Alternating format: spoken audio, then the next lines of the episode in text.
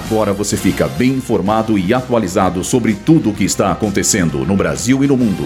Está no ar. Boletim Rádio Gazeta Online. STF forma maioria para condenar Fernando Collor por corrupção. Nova carteira de identidade não terá campo sexo e distinção entre nome e nome social. Alguns beneficiários do INSS já podem consultar o valor do 13º. Eu sou Júlia Cartacho e esse é o Boletim Rádio Gazeta Online. O Supremo Tribunal Federal formou a maioria necessária para condenar o ex-senador Fernando Collor pelos crimes de corrupção passiva e lavagem de dinheiro.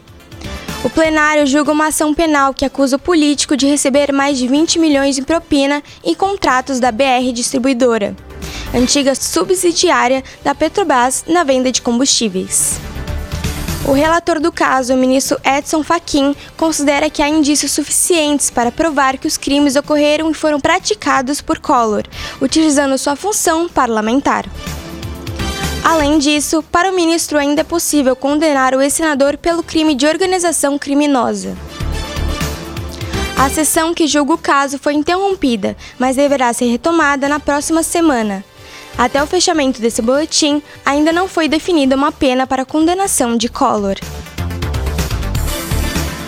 O Ministério de Gestão e Inovação anunciou hoje que haverá mudança na nova carteira de identidade.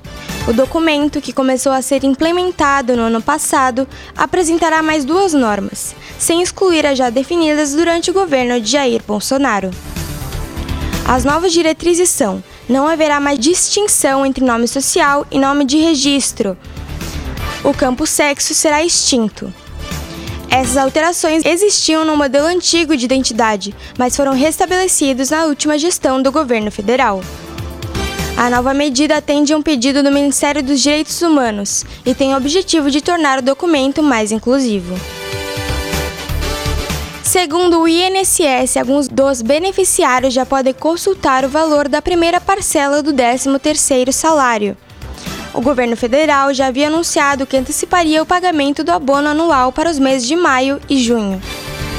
A primeira parcela do 13º começa a ser paga na quinta-feira, para os beneficiários com número de identificação social de final 1, que recebam até um salário mínimo. Já a segunda parcela começa a ser paga apenas no mês seguinte.